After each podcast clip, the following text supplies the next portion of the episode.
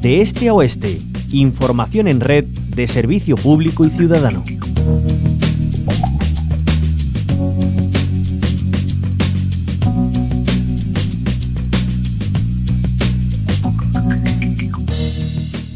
Nueva Ley General de la Comunicación Audiovisual, aprobada el pasado mes de julio, dedica su artículo 10 al desarrollo de la denominada alfabetización mediática e informacional. Ello supone una novedad y ofrece una oportunidad fundamental para fomentar el pensamiento crítico y el uso adecuado de los medios de comunicación, Internet y también las redes sociales. Alfa Media organiza una jornada de reflexión precisamente y de debate mañana miércoles 26 de octubre y en el marco de la Semana Mundial de la Alfabetización Mediática e Informacional organizada por la UNESCO. A ella van a asistir representantes de los sectores involucrados, reguladores, operadores, expertos del mundo de la educación, del periodismo también verificadores y la sociedad civil. Uno de ellos es Alejandro Perales, que es presidente de la Asociación de Usuarios de la Comunicación y hoy nos acompaña al otro lado del teléfono. Alejandro Perales, muy buenas tardes, bienvenido. ¿Qué tal? Muy buenas tardes. Muchísimas gracias por acompañarnos. Bueno, mañana es el día de celebración de esta jornada de, reflexión y debate eh, en torno a la alfabetización mediática. ¿Por qué es importante? Bueno, como bien señalabas, eh, la alfabetización mediática eh, tiene que ver con, un ámbito de, preocupación y de discusión a nivel internacional del que la UNESCO se ha hecho pues eh, garante desde hace ya mucho tiempo y que en España realmente no tenía un reflejo normativo. Eh, cuando hablamos de alfabetización mediática, de lo que estamos hablando fundamentalmente es de, que la ciudadanía, de todas las edades, no es un problema puramente escolar, como a veces se plantea, la ciudadanía de todas las edades tenga habilidades y conocimientos para poder gestionar bien su relación con los medios de comunicación en su sentido más amplio, los medios más eh, tradicionales y los medios más innovadores. Y esto pasa por, por tener pues una serie de conocimientos, por decirlo así, técnicos, pero muy básicos para poderte mover, pues, por ejemplo, en las redes ¿no? Mm. sociales, pero sobre todo, sobre todo, desarrollar un aspecto que también lo has mencionado tú, que es el el conocimiento crítico y, el aportamiento crítico de lo que en los medios se dice, en un momento en el que hay problemas eh, muy graves que están relacionados precisamente con la desinformación y con las noticias falsas, ¿no? Eh, y, con, los, y con los delitos de odio, etcétera, que están muy, muy asociados a este tipo de contenidos eh, inadecuados ¿no? o perjudiciales que se difunden a través de los medios.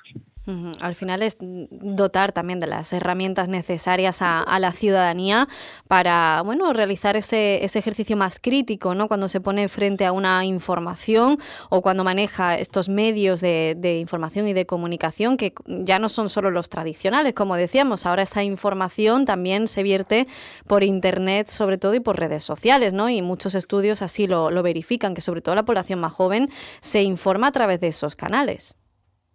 Claro, sin duda, sin duda. Hay un aspecto muy muy positivo y muy práctico que es el uso de los propios medios, que quizá entre los jóvenes pues no es tan, tan importante desarrollarlo, puesto que su nivel de conocimiento de uso, aunque es un término que a mí no me gusta, ¿no? De los nativos digitales, aunque hay que discutir mucho sobre eso, pero su nivel de conocimiento, digamos, técnico, del uso de los medios es muy alto. En otros sectores de la sociedad, como puede ser la gente de más edad o más mayor, hay un aspecto de la alfabetización muy importante que es precisamente evitar la brecha de edad, ¿no? E integrarlos en, en el uso de los medios. Hay otras brechas económicas e incluso territoriales que la alfabetización mediática pues también atiende, ¿no? Para conseguir integrar a todo el mundo. Pero hay ese otro aspecto que también mencionas tú, que es el de los contenidos, ¿no? Y en el de los contenidos los medios tradicionales, pues eh, nos dan un nivel de confianza bastante alto. Hay, detrás estáis profesionales, profesionales que tenéis pues, unos criterios deontológicos de veracidad, de imparcialidad a la hora de dar esas informaciones.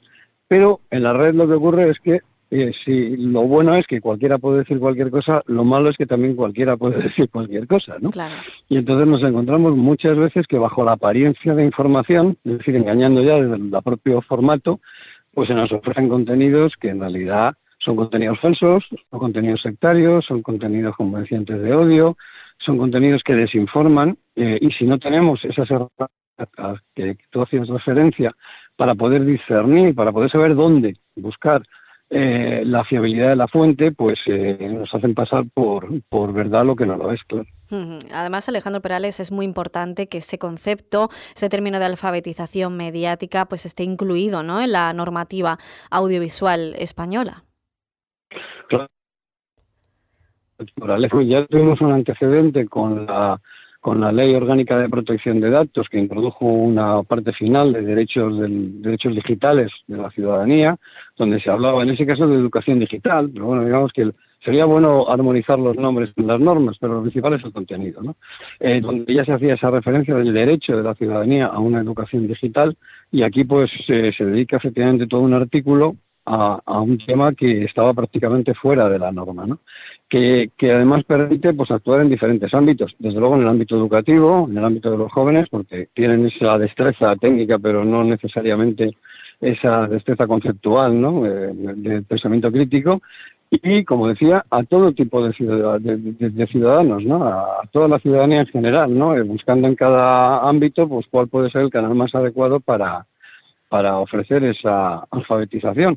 Por eso hay una coordinación, o se plantea o se pretende una coordinación entre las diferentes autoridades eh, educativas, tecnológicas, audiovisuales y también la sociedad civil, eh, los, eh, profesores, es decir, un ámbito muy amplio de, agentes involucrados ¿no? que, que, puedan poner en marcha pues pues programas lo más amplios y lo más completos posible.